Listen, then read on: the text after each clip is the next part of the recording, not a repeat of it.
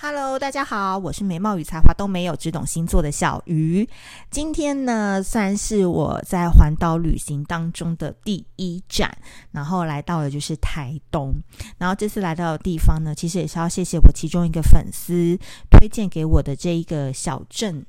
然后呢，因为我本身不会任何的交通工具嘛，就是我不会骑车，也不会开车，所以那时候他就很推荐我来到这个小镇，就是大概走一圈就可以逛完了，然后就很适合我，可能早上起来去看看日出，然后回房间睡完觉，然后起来吃早餐，然后可以进行写作啊、看书，然后外加这个民宿也没有电视，所以我朋友都笑说。哎，你是不是来教招啊？就是 晚上七点就已经洗完澡，然后在房间里面就是看书、打电脑，然后准备要睡觉的一个前奏这样子。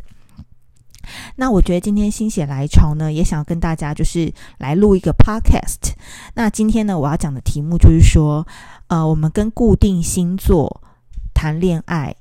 如果吵架了的心法是什么？我觉得今天为什么要会讲这个呃主题呢？其实我觉得有些人就常常跟固定星座的人交往啊，金牛、狮子、天蝎还有水瓶，常常都会落入到一个误区，就是因为这四个人其实都是非常非常憋的星座，就是说有时候他们遇到很多事情。就是反应呢，几乎都是下意识的。就是说，有时候跟这四个人吵架的时候，你都会觉得说他们讲话特别难听，然后好像动不动就想要讲分手，动不动就就让你滚，动不动就是让你收东西，直接离开他的家，等等等。然后就是那种跟他们谈恋爱，就是。呃，开心的时候超级开心的，但是吵架的时候，你也会觉得说：天哪，他是把我视为女仆啊，或者是把我视为就是打扫的阿姨都不如，就是那个自尊心会非常非常的受到伤害。其实我必须说，其实固定星座的人呢，他们呢非常非常会压抑自己的情绪，那这个情绪呢，有可能是来自于说。公司带回来的压力啊，还没有消化完啊，或说被主管要求的压力啊，自己给自己的一个期许的压力啊，买房的压力啊，社会期待的压力啊，等等，就是固定星座的人，他们通常都不会让这一面给你的伴侣给看到。所以，我觉得如果从另外一面来看的话，其实这也是一个他们展现爱的方式，只是说这个展现爱的方式跟一般。我们普罗大众期待的，或者是向往的，或预想的可能不同，所以有时候他们自己在表达感情上面，我就常常说嘛，就很像是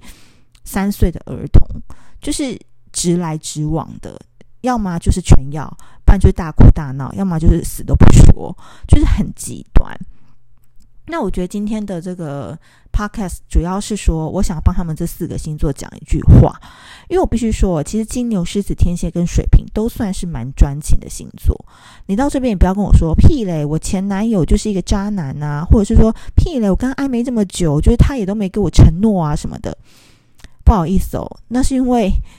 就是他没真的爱你，而且你是不能被。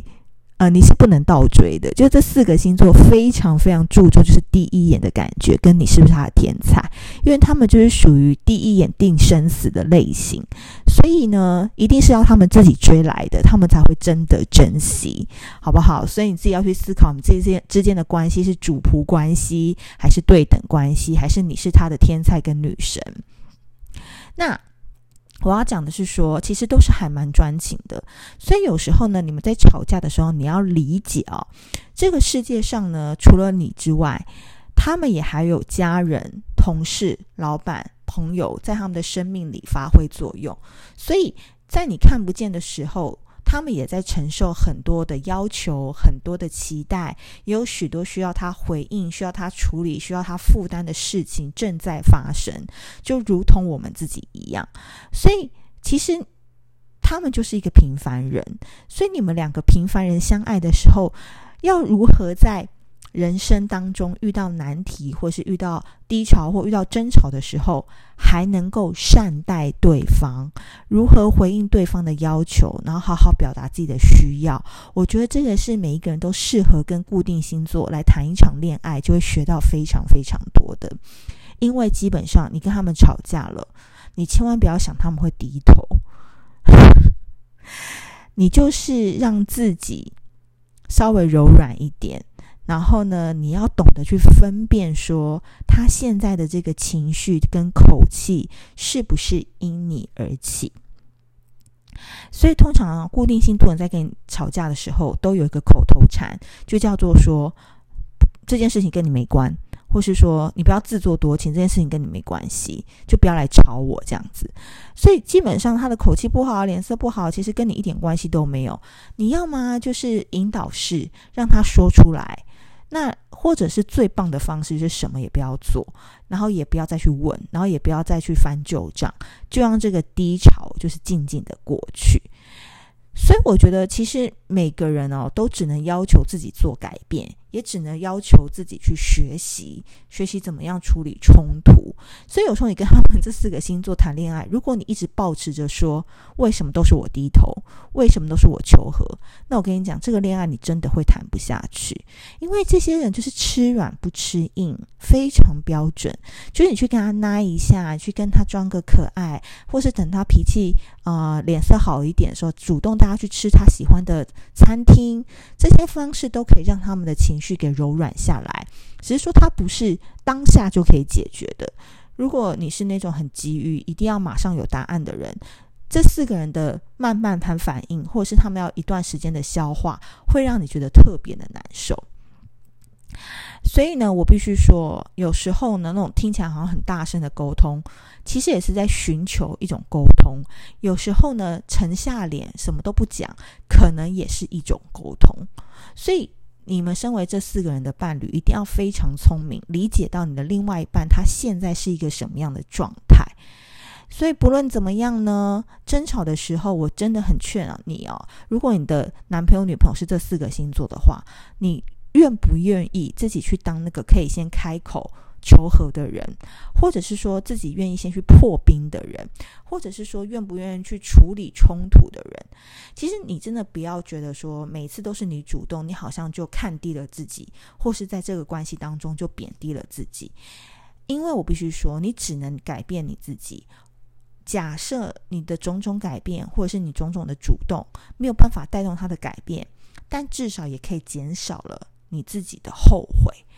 所以呢，我觉得这些看似好像哎，都是我主动低头的动作啊，我觉得反而是更有能力的人，更有爱的能力的人的展现。所以我并不会觉得说，因为这样子你就降格，我反而会觉得你是比他更有能力的，因为你是强大而柔软的人，才有办法理解到现在这个状况是要由你主导，要由你来处理，要由你来解决，来 close 这个专案的。所以你。会清醒的比他早，所以我必须说，这四个人哦，真的是 很像小朋友，就是赌气的时候，真的可以赌上什么半年、八个月跟你都不见的哦，就是真的很赌气。那你就是要柔软一点，像妈妈在带小孩一样，就是进而去化解这样子的冲突。所以呢，吵架的时候，如果你的另外一半是金牛座、天蝎座、狮子座跟水瓶座的话，记得千万不要跟他一般见识。好不好？就把他当做是小孩子在闹脾气呀、要奶吃等等。嗯，怎么有点色情？所以让自己先闭嘴，然后呢，让自己闭嘴。冷战的时候，鼓励自己先开口，这也是一个爱的方法。所以不容易啦，就是给所有正在跟这四个交往的朋友打打气，然后也希望你们继续加油，因为只要你们突破了这一个。沟通的盲点，你们就等于是跨过了这个障碍。其实这四个星座也会因为看到你在这个爱的当中主动的付出，以及你愿意去理解他这个古怪脾气，他们等到他们心情好的时候，就会加倍奉还，然后自然而然就离不开你啦。好的，如果喜欢这一集的这个内容的话，记得帮我分享、留言跟评论哦。那我们下次见，拜拜。